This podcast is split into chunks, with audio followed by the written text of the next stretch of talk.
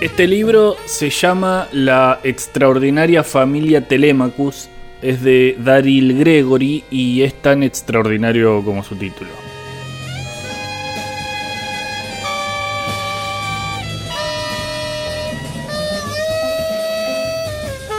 Mati Telemachus abandonó su cuerpo por primera vez en el verano de 1995 cuando tenía 14 años. O tal vez sea más preciso decir que su cuerpo lo expulsó y su conciencia salió despedida en medio de un geyser de deseo y remordimiento.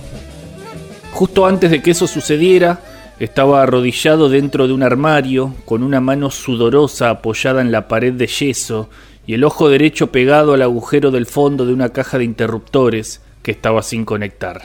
Al otro lado de la pared estaba su prima Mary Alice y su amiga, una chica rubia y regordeta, Janice, Janelle, Janelle seguramente. Las chicas, ambas dos años mayores que él y estudiantes de instituto, mujeres, en definitiva, estaban echadas en la cama, una junto a la otra, con los codos encima de la colcha y mirando hacia él. Janelle llevaba una camiseta de lentejuelas, pero Mary Alice, que el año anterior había anunciado que a partir de aquel entonces respondería tan solo al nombre de Malis, llevaba una holgada camisa de franela roja que le caía sobre los hombros.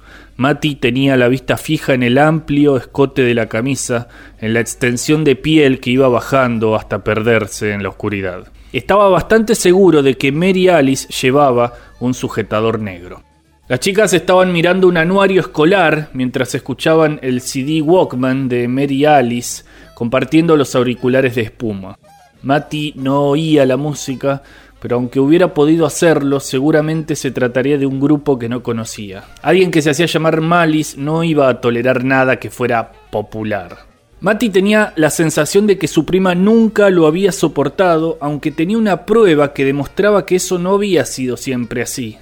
Una Polaroid navideña en la que una Mary Alice de cuatro años y sonrisa radiante rodeaba con sus brazos oscuros al pálido niño que era Mati. Pero en los últimos seis meses, desde que él y su madre se habían mudado de vuelta a Chicago, a la casa del abuelo Teddy, Mati había visto a Mary Alice prácticamente cada semana y ésta apenas le había dirigido la palabra. Él trataba de igualar su desinterés y se comportaba como si ella no estuviera. Pero entonces Mary Alice pasaba junto a él, y lo arrollaba de refilón con su olor a chicle y cigarrillos, y la parte racional del cerebro de Mati se salía de la carretera y se estampaba contra un árbol. A la desesperada se había autoimpuesto tres mandamientos. Uno, cuando estés delante de tu prima no intentes mirarle el escote, es asqueroso. Dos, no tengas pensamientos lujuriosos con tu prima. Tres, Bajo ningún concepto te toques mientras tienes pensamientos lujuriosos con tu prima. De momento aquella noche los dos primeros mandamientos habían quedado ya en nada y el tercero estaba en la cuerda floja. Los adultos, excepto el tío Buddy, que ya nunca salía de casa, se habían ido a cenar al centro de la ciudad, a algún lugar elegante, cómo no. El tío Buddy estaba técnicamente al mando, pero todos los primos sabían que en realidad iban a pasar la noche solos. Buddy vivía en su propio mundo, un planeta de fuerte gravedad que le costaba horrores abandonar.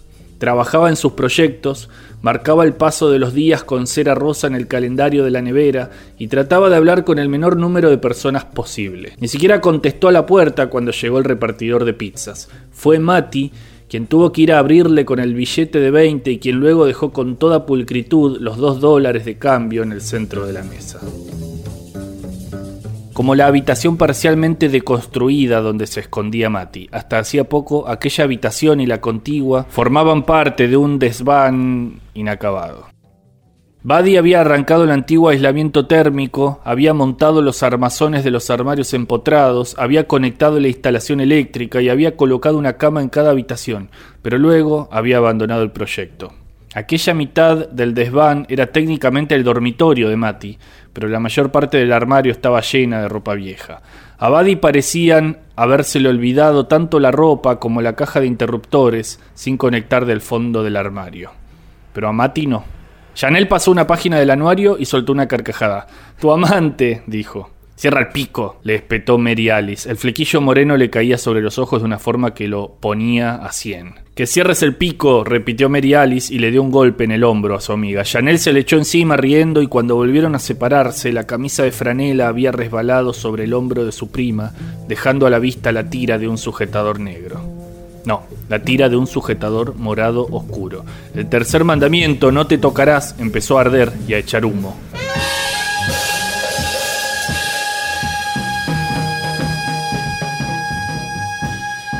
20 febriles segundos más tarde, la espalda de Mati se arqueó como si hubiera entrado en contacto con un cable de electricidad. Un rugido oceánico le llenó los oídos. De repente estaba flotando y tenía las tachuelas del techo a dos aguas a pocos centímetros de la cara. Gritó, pero no tenía voz. Intentó apartarse del techo y entonces se dio cuenta de que tampoco tenía brazos, de hecho no tenía cuerpo. Al cabo de un momento su visión rotó, aunque él no tenía control sobre aquel movimiento, era como una cámara haciendo una panorámica. Ahora veía el suelo de la habitación, su cuerpo había caído fuera del armario y estaba echado sobre el suelo de madera contrachapada. Aquel era su aspecto, aquella tripa fofa, aquel mentón cubierto de granos. El cuerpo parpadeó y abrió los ojos y durante un momento vertiginoso Mati fue al mismo tiempo observador y observado. El cuerpo abrió la boca con expresión de sorpresa y entonces fue como si alguien cortara los cables que lo mantenían a flote. Mati se desplomó. El cuerpo gritó, un chillido agudo, afeminado. Apenas tuvo tiempo de pensar que era sumamente embarazoso. A continuación, conciencia y carne se precipitaron una dentro de la otra. Rebotó dentro de su cuerpo como una pelota loca. Cuando las reverberaciones cesaron, se dio cuenta de que sus ojos miraban el techo, que ahora se encontraba a la distancia apropiada. Ya se le había pasado la vergüenza y eso dejó espacio en su cuerpo para otras emociones, una vibrante mezcla de miedo, asombro y orgullo.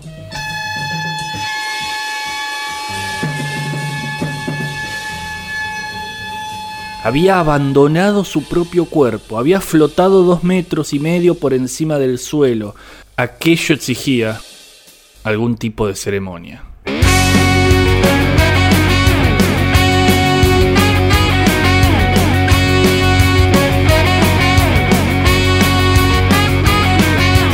Puedo darte melodías,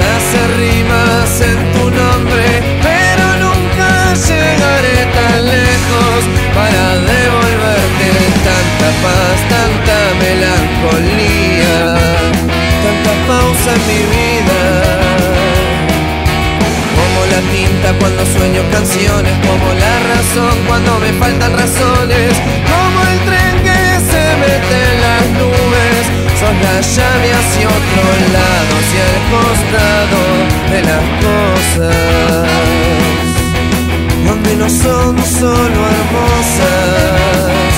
Puedo entender